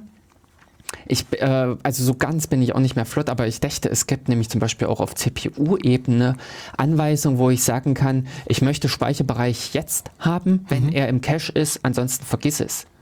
Okay. Das sind natürlich noch optimier, äh, also noch wesentlich bessere Operationen, mit denen ich genau diese Sachen durchprüfen kann. Also, ähm, aber äh, das hier ist eine allgemeine, eine generische Methode, wie man im Prinzip feststellen kann, ob da ist oder nicht. Beziehungsweise, wenn man halt nur über dieses eine Bit redet, wo man im Prinzip nicht alles abprüft, sondern im Prinzip wirklich nur entscheidet, ähm, hat mein Speicherzugriff auf die Signalisierungsspeicherzelle lange gedauert oder ging es kurz? Und was ich krass fand, ich, äh, ich finde jetzt nur gerade die Zahl hier nicht wieder. Ach, 503 waren es. Ähm, die haben hier, also können irgendwie Kernel Memory mit einer, äh, mit einer Rate von 500 Kilobyte pro Sekunde Ja, Ups. genau. äh, auslesen, was schon, also ich fand das schon krass schnell. Das ist, das ist, das ist mein DSL-Account äh, Account nicht so ähm, ja. Also, Also, ich finde. Äh, Ich hatte jetzt mir jetzt noch 530 gemerkt, aber hier 503 sind, äh, schaffen die es mit der Meltdown-Attacke, ähm, das auszulesen. Fand das, wie gesagt, das fand ich schon ziemlich Hm, ähm, krass. Ja. Ähm, also wir sollten das vielleicht jetzt mal noch ein bisschen weiter erklären, Hm, ja, ja. weil Äh, das Ganze wird nämlich interessant und da wo nämlich jetzt die richtigen, richtigen Probleme anfangen. Hm. Denn im Rahmen, wenn man das äh, normal sieht, ist das vielleicht jetzt nicht das Problem. Ähm, aber äh, also die Sache ist, wenn wir solche virtuellen Maschinen haben, solche Java-Sachen, äh, JavaScript-Sachen oder eben auch Java, ähm, wenn dort äh, Code ausgeführt wird, der aber sich innerhalb des eigenen Prozesses befindet, wo alle Sicherheitsrichtlinien und sowas sich genau das ganze Ding kapseln und immer genau dieses als eine Einheit be äh, betrachten, äh, dass dann an der Stelle es äh, möglich wird, eben für den Angreifer, für diesen Schnipsel JavaScript-Code auf Speicherbereiche zugreif, zuzugreifen, die in dem Sinne gar nicht äh, erreichbar sein sollten. Wo später äh, einfach, also es äh, kommt im Prinzip dieser JavaScript-Schnipsel rein und aller RAM, äh, alles was zu diesem Prozess gehört, ist über diese, diesen Ablauf plötzlich erreichbar. Das heißt also, dieses äh, innere Programm, dieses kleine Zusatz, äh, dieses Programm der Webseite, kann plötzlich auf den kompletten RAM des Browsers zugreifen. Und da sind noch nicht mal irgendwelche Speichersachen verletzt, was äh, in Bezug auf äh, Sachen, also was im Prinzip, wo irgendjemand was verkehrt macht. Wo der Kernel, wo oder irgendwie das, äh, das, das Programm selber was verkehrt machen würde, wo der Prozessor irgendwas verkehrt machen würde. Das ist hier, finde ich, gerade das Interessante, dass man sich völlig auf äh, gewollten, legalen Terrain bewegt und kein, äh, keine Sachen verletzt. Ja. Das, äh, und das finde ich, das macht es auch so problematisch. Bis dahin, wenn man das nochmal eben eine Ebene weiterdenkt, und das finde ich ist auch das Interessante jetzt äh, mit an dieser ganzen Geschichte, diese ganzen Cloud-Anbieter. In dieser Cloud gehe ich rein und darf regulär, also das ist meine Erlaubnis, dafür äh, zahle ich, dass ich dort Code ausführen darf. Und kann innerhalb meiner Code-Ausführung die, aber das komplette Universum, das komplette Universum in diesem Cloud-Prozess wenn wir es mal jetzt so nennen, innerhalb dieser JVM oder äh, äh, Quatsch, äh, nicht JVM, sondern dieser QEMO oder KVM hm. Äh, abgreifen das ist, das finde ich halt das Interessante, dass man hier völlig legitim ja hinkommt und sich nicht irgendwie reinhackt oder sowas. Äh, dieser JavaScript-Code auf, der, auf irgendeiner Webseite, der wird ja legitim ausgeführt. Ja. Dafür ist es ja JavaScript. Hm, genau. Und wenn ich irgendwo was bei Amazon gebucht habe äh, in deren Cloud, dann führe ich dort legitim hm. Code aus. Ja, ja. Und trotzdem ist diese riesige Gefahr, dass alle anderen plötzlich, ähm, naja, angreifbar sind, dass deren Daten abgezogen werden können. Aber da haben doch jetzt alle Cloud-Anbieter ihre äh, Instanzen durchgebootet und, äh, und Sicherheitspatches eingespielt. Also ist doch jetzt alles wieder gut, oder? Ähm, warte mal, genau, äh, 1, 2, 3, äh, die, die haben Sicherheitspatches eingebaut. Äh, ähm, ich ich kann es jetzt leider nicht sagen, was bei den Cloud-Anbietern alles richtig an Sicherheitspatches mhm. reingekommen ist. Das, was die äh, ähm, Browser-Hersteller gemacht haben, ganz konkret Mozilla, hat einfach kurzerhand die Zeitmessungen verschlimmert. Die haben im Prinzip gesagt, okay, um äh, damit dieser ganze Angriff, damit dieses ganze Spiel funktioniert, muss man Zeiten in einer gewissen Auflösung messen können. Also sagen wir, erlauben wir nur noch äh, oder geben nur noch Ergebnisse in einer höheren Auflösung, äh, nee, in einer niedrigeren Auflösung raus. Hm. Also jetzt äh, bei Mozilla ist dieser Timer eben um äh, diese RAM-Zugriffe messen zu können, ist jetzt sowas von äh, so verschlechtert worden, dass man letztendlich nicht mehr die Ergebnisse, diese Rückschlüsse ziehen kann. Okay. Also da hat man nur irgendwie einen großen Farbpinsel genommen und nochmal drüber gemalt genau. und er schreit daher, oh, wir haben was getan. Hm. Also äh, grundsätzlich ist da nicht so was getan. Na gut, aber ich meine, die Betriebssystemhersteller haben ja schon auch da zumindest bei dem Meltdown versucht, durch irgendwelche Zusatzanweisungen ähm, nochmal auch so eine Barriere einzubauen.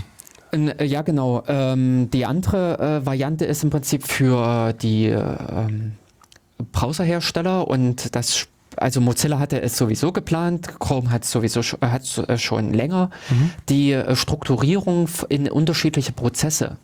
Also dass man im Prinzip diese regulär möglichen Grenzen, an denen andere Mechanismen greifen und äh, Stopp sagen, dass diese äh, genutzt werden, indem man im Prinzip jede Webseite bekommt ihren eigenen Prozess und da drin kann die sich austoben. Mein Gott, wenn die sich selber ihren Speicherbereich auf diese Art und Weise ausliest, soll sie doch. Hm. Sowas. Aber das ist eben bei Mozilla noch nicht fertig. Bei Mozilla hat noch nicht dieses, äh, das haben die zwar jetzt, glaube ich, freigeschalten, das Nee, in der 59 müsste es. Ah, jedenfalls in irgendeiner Entwicklerversion ist das schon drin, dass man das testen kann, wie gut im Prinzip reagiert das ganze Mozilla-Programm, der Firefox darauf, dass äh, äh, diese Separation, äh, diese Trennung der Speicherbereiche, Zugriffe und Ähnlichen passiert. Mhm.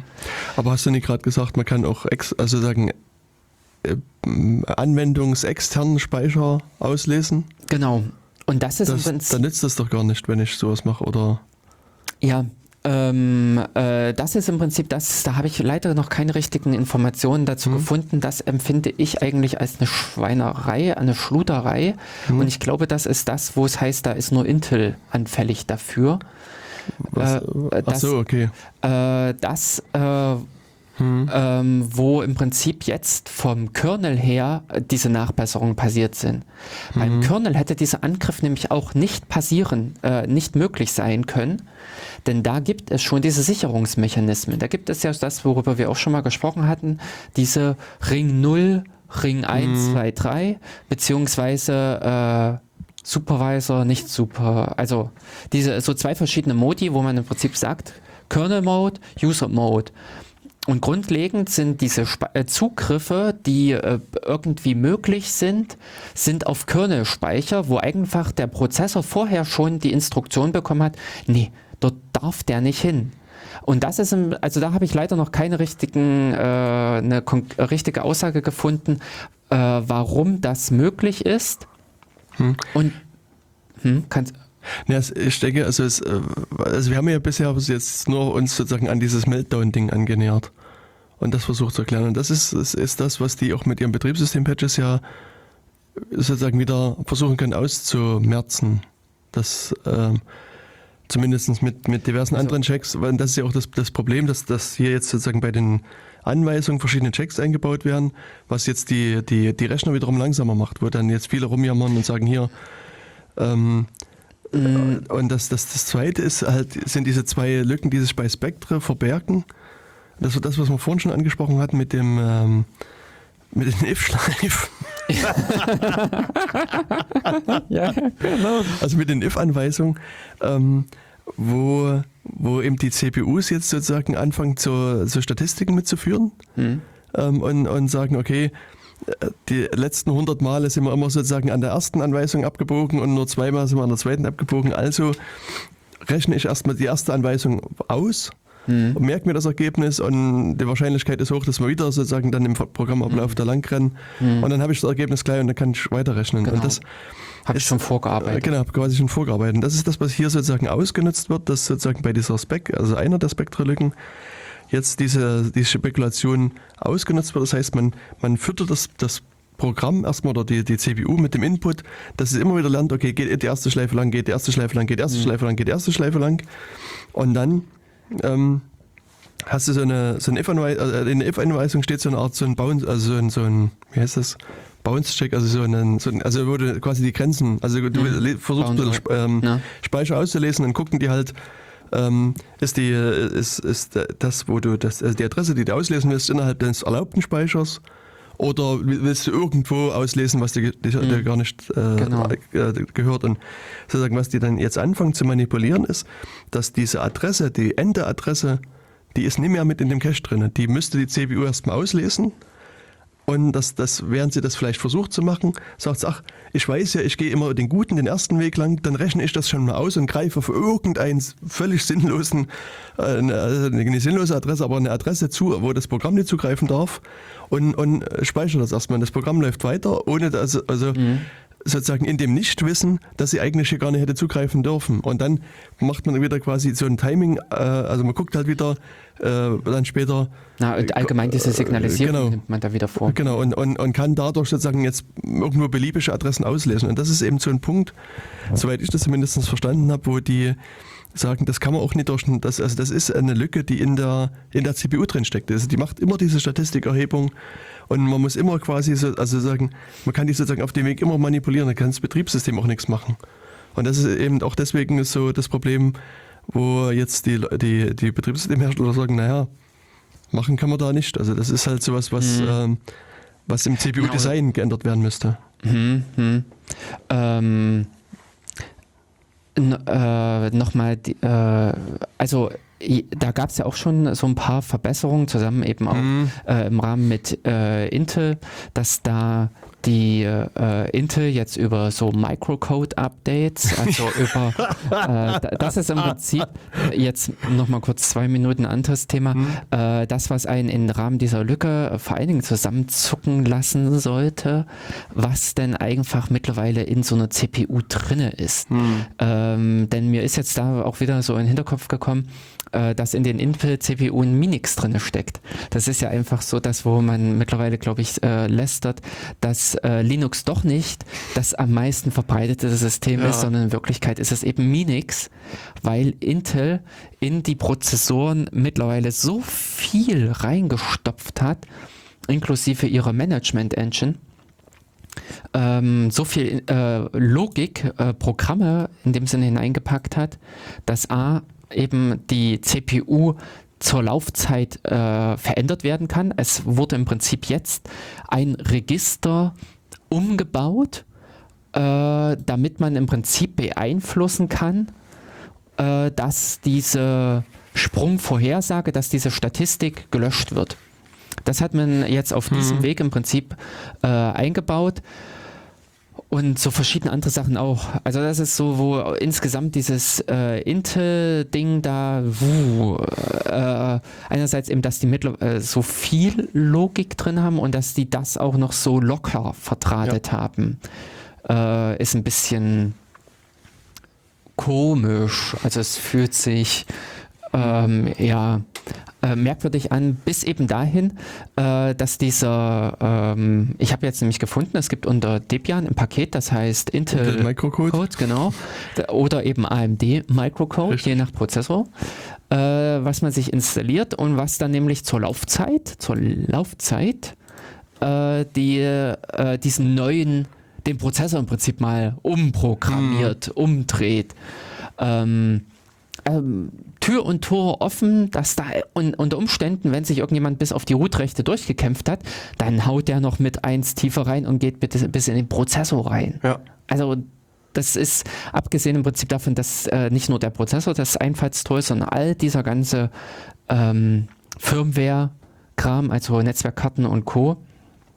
Aber ähm, da sind, da lauern, glaube ich, auch noch wahnsinnig viele äh, Sicherheitslücken äh, auf ihre Entdeckung. Ja, auf jeden Fall. Ja. Und ich hatte nämlich nur ähm, jetzt bei meinen Update-Versuchen Mhm. festgestellt, dass es eben gerade bei dem Intel Microcode äh, dass diverse Probleme gibt. Ah. Äh, ähm, und, und deswegen habe ich da äh, mein System mal lieber nicht abgedatet, sondern mal, äh, also jetzt sozusagen hier äh, abgewartet, Mhm. was da noch äh, Passiert. passiert. Mhm. Äh, denn irgendwie am Ende war es so, dass mit diesem ganz, äh, also mit einem Update hier in diesem ganzen Zyklus äh, funktionierten ja auch wieder einige ARM-Prozessoren nicht. Aber AMD, also, also, unter, unter Windows. nee, AMD-Prozessoren. Oh, ja, Entschuldigung, genau. Also, AMD. das- also was ich Äh. schon mitgekriegt hatte, dass die nicht mehr booten, die Rechner. Mhm. Dann das, was Genau. natürlich auch unschön ist. Ja, dass da bei, äh, bei Microsoft, da- dass da bei denen bei, mit einem Update äh, ein Problem, ein Fehler äh, sich eingeschlichen hat und damit sind jetzt wiederum einige Rechner schwer zugänglich. Hm. Und genau, also die Komplexität und alles, diese ganzen Prozessoren, diese Rechner und alles, das ist äh, immens gewachsen, ist immens vielfältig. Und da finde ich es auch insgesamt immer sehr lustig, was so in all vielen anderen Richtungen letzten Wochen auch mit an dieser Technikhörigkeit, diesem idealisierten Glauben, dass äh, im Prinzip solche Sachen verstanden wurden, funktionieren und super sind, dass das in, dass das klappt. Ja. Also das ist jetzt vor allen Dingen, ähm, wenn man sich diese Eleganz dieser Lücke anguckt, wie schön die Hm. äh, äh, legitime Dinge ähm, benutzt, ausnutzt, dann kann man sagen, huhuhu, da gibt es bestimmt noch ganz viele andere schöne Ja. Sachen zu entdecken und äh, deren äh, Ergebnisse dann zu bestaunen. Ja, ich denke auch, dass das wird sicherlich hier noch einiges passieren. Hm. Also hier dieser Intel Microcode äh, Bug ist jetzt Mhm. gefixt worden am Dienstag, gestern, vorgestern. ah, okay. Da könnte ich jetzt doch nochmal probieren, Mhm. äh, ein Update zu machen. Ja. Nee, ich denke, dass Äh, das, also hier, Mhm. das, was du schon sagst, das ist schon ein interessantes Ding. Und ich denke, da werden bestimmt einige nochmal mit aufspringen und ausprobieren und, und vielleicht auf Genau. die eine oder andere Lücke noch mit äh, stoßen. Ja, also dass in diesem Zusammenhang sich noch viele interessante Sachen zeigen, bis eben dahin, dass sie an äh, zum Teil halt nicht wirklich bekämpfbar sind. Das ist jetzt im Prinzip diese Spektrelücke, dass man äh, in einem vorhergehenden Fall äh, das so mehr, äh, dieses Spektre-Ding, äh, trainiert man im Prinzip diese Sprungvorhersage falsch oder zu den eigenen Gunsten, ähm, lässt im Prinzip dann im Akt, im wirklichen Durchlauf den Prozessor in die Irre laufen und in diesem Irrlauf genau interessante Daten zutage fördern. Wieder eben Signalisierung, Markierung über die Cache-Lines, über den Cache und dann im weiteren verlaufenden, ganz normalen, äh, ordnungsgemäßen äh, Fortgang, dass man dann buff sagt, jetzt äh, gucke ich mir doch an, was da im Mhm. Prinzip drinne stand, was da die Staubflecken auf dem Schachbrett Genau. sind, die da hinterlassen wurden. Hm. Und generell finde ich diese ganze Klasse von dies- diesen Timing-Angriffen, die äh, sind eigentlich interessant. Also jetzt nicht nur, was, was das betrifft, Mhm. sondern also auch, dass man, äh, also ich hatte jetzt vor kurzem so, ein, so eine kleine Schulung gemacht für, für Webentwickler Hm? und, Und da hat man ja auch das, das also sag mal, so, ein, so ein triviales Beispiel, was, was ich damit gebracht habe, unter anderem, ist, dass du sagst, du hast irgendwie eine, eine, eine Eingabefeld und ähm, jemand gibt irgendwie sein Passwort ein. Und jetzt kannst du ja natürlich schon relativ schnell sehen, also wenn jemand, wenn das Passwort 12345 ist Mhm. Und jemand gibt aber irgendwie ABCDE ein, Mhm. siehst du ja schon an der ersten Stelle, dass das nicht mehr hinhaut. Und da kannst du sozusagen sehr schnell dem Nutzer signalisieren, dein Passwort war falsch, probier's nochmal neu oder, oder Ja. sperrst das System. Mhm. Das Problem ist aber, dass du sozusagen damit Informationen weitergibst, an, Ja. auch an den Angreifer in dem Mhm. Fall. Natürlich sozusagen willst du dem Nutzer was Gutes tun, aber für den Angreifer sind es wertvolle Informationen, weil der muss dann nicht sozusagen nicht das ganze Passwort prüfen, sondern er fängt dann an und prüft dann sozusagen äh, meinetwegen ein Passwort, was mit 1, 2, 3, 4, 5 und ABCDEF und so weiter beginnt durch und misst einfach, wie lange dauert es denn, bis die Seite mir eine Antwort gibt. Mhm. Und, und sozusagen, äh, es dauert halt, also es geht relativ schnell, wenn ich mit ein A eingebe, ein B, ein C, aber wenn ich sozusagen an meiner ersten Stelle eine 1 ist, dann kriege ich sehr schnell eine Antwort. Und Mhm. dann kann ich sozusagen ahnen, dass das erste, die erste Stelle des Passworts wohl eine 1 ist. Und dann fange ich an, das mit der zweiten Stelle zu machen und mit der dritten. Und das, dieses, dieses Messen funktioniert halt äh, unglaublich gut und du kannst auf die Art und Weise auch sozusagen ein super komplexes Passwort in sehr kurzer Zeit eben Mhm. berechnen. Mhm. Und, und das ist, äh, also, das ist so eine Möglichkeit, also so eine, so eine Timing-An- Timing-Angriffe äh, quasi mit durchzuführen. Hm, hm. Ähm, wobei äh, hier finde ich im Prinzip äh, ja allein und es wird ja diskutiert genau, äh, dass man diesen Cache immer wieder kaputt macht. Das ist so Mhm. ein bisschen das, was halt äh, wirklich die Performance wieder kosten wird, ähm, dass man nach diversen Zugriffen den Cache platt macht, um äh, solche Auswertungen. Hier finde ich, ist dieses Timing ja nur dafür notwendig, um den Cache auswerten. Das Interessante wiederum finde ich eben genau diese Signalisierung über den Cache, also Daten im Cache drinne oder nicht Ja. im Cache drinne und nicht mal den pr- echten Inhalt vom Cache. Hm. Also einfach nur, ob Datum vorhanden oder nicht vorhanden ist, das Signal und nicht das, was drin steht. Genau. Ähm, also nicht der Inhalt der Box, sondern nur Box da oder nicht. Ja. Und ich kann mir auch vorstellen, dass jetzt so ein paar findige Leute noch mal ein bisschen weiter schweifen. Äh, und da kann ich mir vorstellen, dass noch andere Marker äh, es ex äh, existieren, die dann dort angreifen können. Hm. Ähm, und äh, dass man vielleicht neben diesen Cache-Signalisierung vielleicht noch eine andere Möglichkeit findet, Informationen abzutransportieren. Ja. Und ähm, eine Geschichte, die mir nämlich jetzt auch mit einfiel, ähm, ach oder ne, ne, nochmal so äh, zwischendrin, äh, äh, ich lese gerade äh, Schulz von Thun, äh, Kommunikation. Äh, das, äh, und eine Kernaussage ist, mit jeder Nachricht sendet man mehrere Botschaften. Und das war jetzt eigentlich Mhm. auch, das fand- finde ich, das passt auch hier wunderbar mit der eigentlichen Nachricht, die man kommunizieren will, mit der Sachbotschaft, ähm, Passwort hier so oder so, Mhm. kommuniziert man schon alleine über die Zeit hin noch wiederum eine, eine andere Botschaft mit. Richtig. Ja, Mhm. ja. Und was auch noch interessant ist, eben bei diesen ganzen Angriffen, das zieht sich jetzt auch vielfältig, denn eben bis dahin, dass man schwer sagen kann, wo sich überall diese Lücken mit befinden, also diese Schwierigkeiten des Ausführungs, wo man diese Fehltrainierungen vornehmen könnte, Mhm. denn das könnten auch Teile von Code sein, der im BIOS steckt.